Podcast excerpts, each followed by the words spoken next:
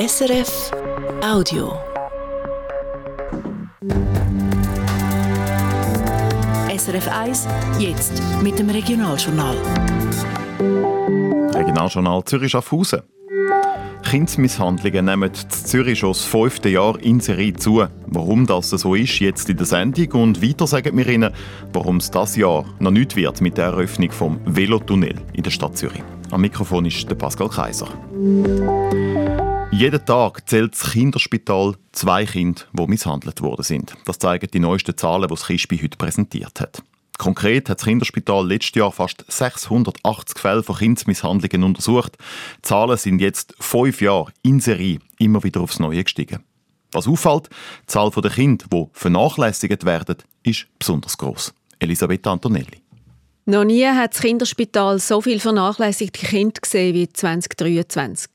Heute machen sie ein Viertel von allen Fällen aus. Vor sieben Jahren sind es noch 11 Prozent. Vernachlässigung ist zum Beispiel, wenn die Grundbedürfnisse eines Kind nicht gestillt werden, wenn es also zu wenig zu essen bekommt oder keine guten Kleider anhat, sagt Georg Staubli, der Leiter der Kinderschutzgruppe. Wir haben Kinder, die sind unterernährt, weil sie einfach eben wirklich nicht zu wenig zu essen bekommen oder sie laufen im Winter mit kurzen Hosen rum oder ohne Schuhe und so weiter, ähm, bis hin eben zu, zu der äh, emotionalen Vernachlässigung, wo, wo man einfach merkt, am, am Kind geht es gar nicht gut, sagt das auch ähm, äh, eben durch, durch Streitereien, Trennungen in der Familie und so weiter. Vernachlässigung kommt in allen sozialen Schichten vor. Zum Beispiel die emotionale Vernachlässigung kann sehr gut eben auch in der reichen Familie vorkommen oder in der gut betuchten Familie, wo man einfach dem Kind dann äh, irgendwie alles versucht mit Geld oder sonst irgendetwas äh, zu geben, wo, wo das Kind aber eigentlich Emotionen bräuchte. Ein grosses Risiko, dass Kinder vernachlässigt werden, gibt es aber in armen Familien, wo die Eltern viele eigene Probleme haben. Den Leuten geht es aber allgemein schlechter als früher, vermutet Georg Staubli. Das führt natürlich einfach dazu, dass die Bevölkerung und insbesondere auch Familien unter erhöhten Belastungen sind und Überforderungen äh, zunehmen und das ist ein Risiko für Misshandlungen. Das Kinderspital sieht es erst spät, wenn ein Kind vernachlässigt wird. Normalerweise passiert das eben im Alltag. Und darum ist es wichtig, anzuschauen, sagt Georg Staubli. Je weiter weg man von einer Familie ist, desto schwieriger können wir das erkennen. Aber wenn man sich kennt oder verwandt ist, dass man dort einfach auch, auch mal die Eltern fragt, wie geht's denn? Ähm, und auch äh, das Tabu eben eigentlich äh, wegnimmt, wo immer noch ist, also das Kind haben einfach nur schön ist. Und das ist, glaube ich, äh, klar, dass man eben, wenn man ein Kind hat, dann weiß man, das ist nicht so. Und dass man das untereinander auch bespricht und sagt, was machst denn du, wenn dein Kind damals nicht folgt, was machst du, wenn, wenn du merkst, ich, ich mag jetzt nicht mehr? Und so weiter. Auch wenn das nicht einfach ist, vielleicht können wir so konkrete Hilfe anbieten. Immerhin die Fälle von körperlicher und sexueller Misshandlung, die das Kinderspital untersucht hat, sind etwa gleich geblieben wie im Vorjahr. Der Zürcher Regierungsrat hat die Gegner von der Pistenverlängerung am Flughafen Zürich abblitzen lassen.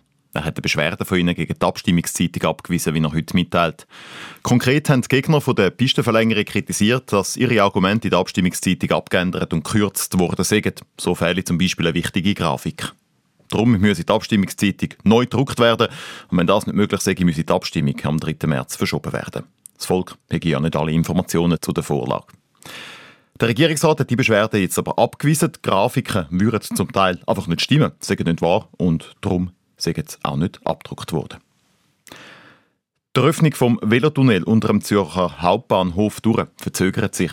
Eigentlich hätten Ende Jahr die ersten Velo durch den Tunnel sollen durchfahren sagt Simon Rangosch, Direktorin vom Stadtzürcher Tiefbauamt. Jetzt werde es aber wegen Brandschutz vermutlich Mai 2025. Wir haben einfach verschärfte, erhöhte Brandschutzvorschriften.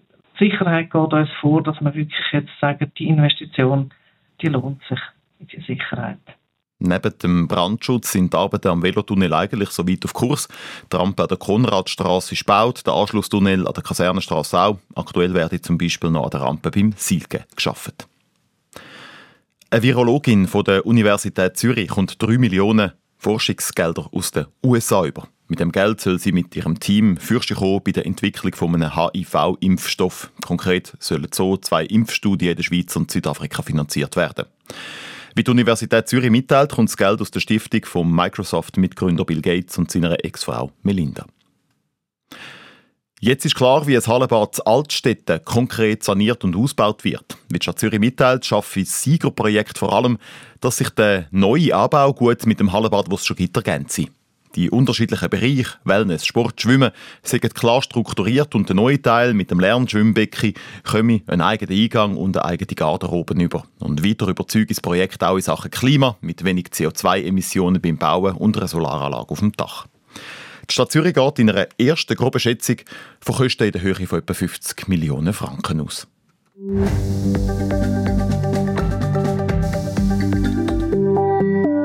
Und jetzt Prost miteinander. Heute trinken wir auf eine grosse Schweizer Errungenschaft. Der Steffi. Er hat nicht nur manches Problem gelöst, sondern geradezu für Begeisterung gesorgt in der Schweiz.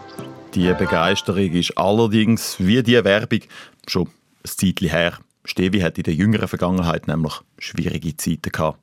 Die bekannten Wäschständer haben sich nicht mehr so gut verkauft. Das Firma-Areal Winterthur ist verkauft worden, ja sogar das Ende der Traditionsfirma hat droht.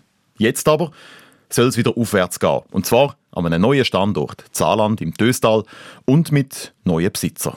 Der Felix Reichert ist der neue Stevi-Chef und er findet, grundsätzlich sei die Firma gut aufgestellt. Nichtsdestotrotz kommt jetzt der nächste Schritt zu überlegen, wie die Marke wieder verstärkt in die Köpfe der neueren und jüngeren Generation gebracht wird. Und das wird eine der großen Herausforderungen in der nahen Zukunft und in der ja, weiteren Zukunft sein. Anknüpfen an goldige Zeiten also. Will? Stevi hat immer die richtige Lösung. Ob die alte Werbung auch für die Neuzeit gilt, heute Abend. Regionaljournal Zürich Schaffhausen, halb sechs. SRF 1. Das war ein Podcast von SRF.